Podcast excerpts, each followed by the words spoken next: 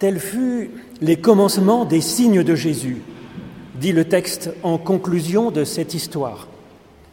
Par définition, un signe, c'est quelque chose qui n'est pas tellement intéressant par lui-même, tant qu'on n'a pas cherché le sens qu'il a. C'est une invitation à lire ce récit afin que nous puissions vraiment saisir en quoi ce Jésus, fils de Marie, serait le Christ, c'est-à-dire le vecteur du salut de Dieu pour toute personne, de toute génération et de tout peuple, et donc pour nous aussi.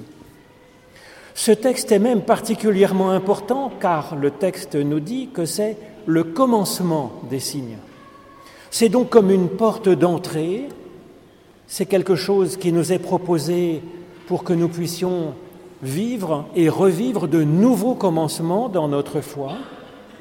Voilà ce qu'il nous faut donc chercher dans notre lecture attentive de ce texte, de ce signe. Alors le récit commence par Et le troisième jour, il y eut des noces à Cana de Galilée. Alors le troisième jour de quoi? Pour le comprendre, il faut lire la phrase qui précède le texte proposé pour notre lecture de ce dimanche. Cette phrase qui précède, c'est donc à la fin du chapitre 1 de l'évangile de Jésus-Christ selon Jean. Jésus dit, Amen, Amen, vous verrez le ciel ouvert et les anges de Dieu monter et descendre au-dessus du Fils de l'homme. Alors c'est clairement une citation de l'histoire de Jacob dans la Genèse qui est ici reprise pour dire l'intime communication de Jésus avec Dieu. Mais pas seulement, car dans la Bible, un fils de l'homme, c'est presque toujours, dans, l'Ancien Testament, donc la personne humaine vivant en ce monde, c'est Ben Adam, tout enfant de la terre, finalement, tout humain, puisque c'est le, mot humain vient aussi de humus, la terre. Une brèche est donc ouverte dans les cieux, nous dit Jésus-Christ, promesse à toute personne humaine de pouvoir être en conversation familière avec Dieu. Trois jours après cette promesse, le temps d'une maturation que nous avons à vivre, le récit des noces explique le cheminement de la réalisation de cette promesse pour nous. Il y eut une noce à Cana de Galilée et la mère de Jésus était là. L'histoire commence donc avec la mère de Jésus, il n'y a même pas à l'inviter. Elle est déjà présente et semble chez elle, dirigeant la maison comme elle l'entend. Comment interpréter cela comme un signe pour notre vie? Elle a engendré Jésus, elle l'a élevé, elle lui a transmis une histoire, une culture, une religion. Jésus n'a rien choisi de cela, cela le précède. Et donc cette entrée en scène avec Marie qui est déjà là me semble dire que notre première étape, dans ce cheminement que nous propose l'évangile du Christ, c'est de prendre en compte ce que nous avons reçu, ce qui nous a engendré, la terre dont nous sommes faits, notre histoire, notre caractère, nos désirs et nos instincts, nos forces et nos faiblesses. La première étape, c'est celle de notre nature, car l'Évangile, c'est la joie d'une parole divine qui s'incarne mais sans nier notre nature, sans diminuer ce que nous sommes, notre personnalité profonde, mais en le réjouissant de la plus belle des façons. Le texte poursuit. Jésus lui aussi fut invité à la fête de mariage, ainsi que ses disciples. La deuxième étape, c'est l'invitation de Jésus. Nous pouvons évidemment inviter le Christ dans ce qui est notre vie et puis dans nos projets de vie, nos projets de fécondité peut-être.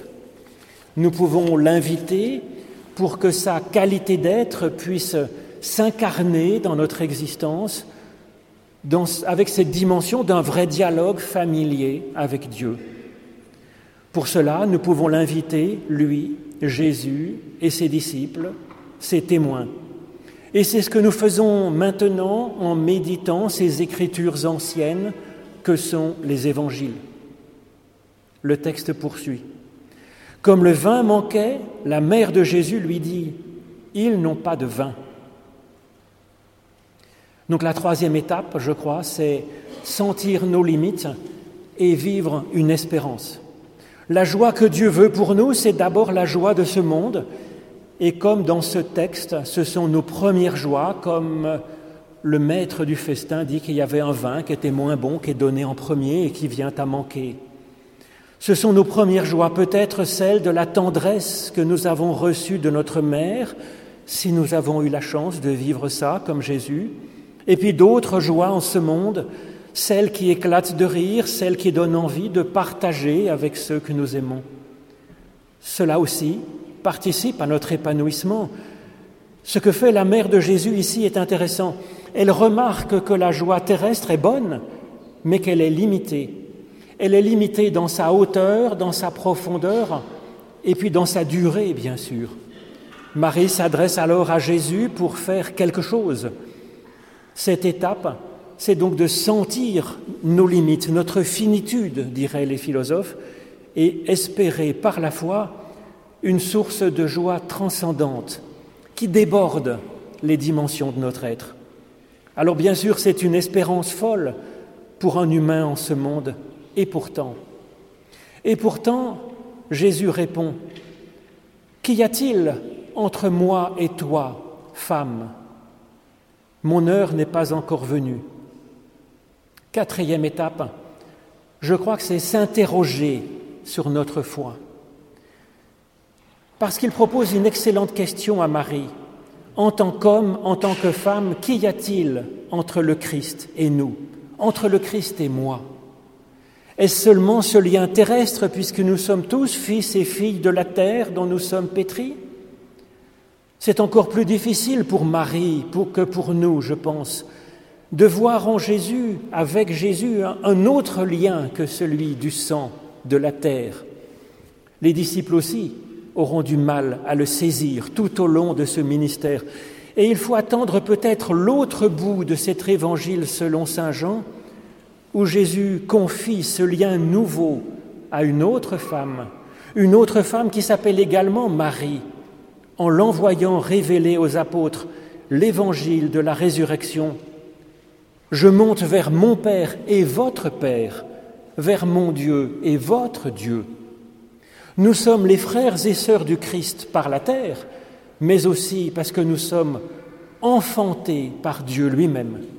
Le Christ nous fait sentir notre double nature, pétrie de la poussière du sol et du souffle divin capable de joie terrestre et d'une autre joie supplémentaire, débordant nos limites humaines, ne pouvant venir donc que comme un miracle de Dieu. Sa mère dit au serviteur, Quoi qu'il vous dise, faites-le. Cette cinquième et dernière étape, c'est la confiance et la religion transformée, transcendée. Alors ce n'est pas de la soumission, faites tout ce qu'il vous dira, mais c'est mettre nos forces et nos talents au service de notre foi, cette foi que nous avons invitée au cœur de notre vie. C'est mettre en premier rang notre foi et notre cœur. Marie nous invite ici à une réorganisation de notre être et de nos priorités essentielles. Très concrètement, pour transformer l'eau en vin, Jésus utilise alors six lourdes jarres de pierre destinées aux rites religieux de la religion de son époque. Notre pratique religieuse en Église ou dans notre intimité est un peu comme ces jarres sculptées dans la pierre dont nous sommes faits. Jésus ne les méprise pas, il les utilise.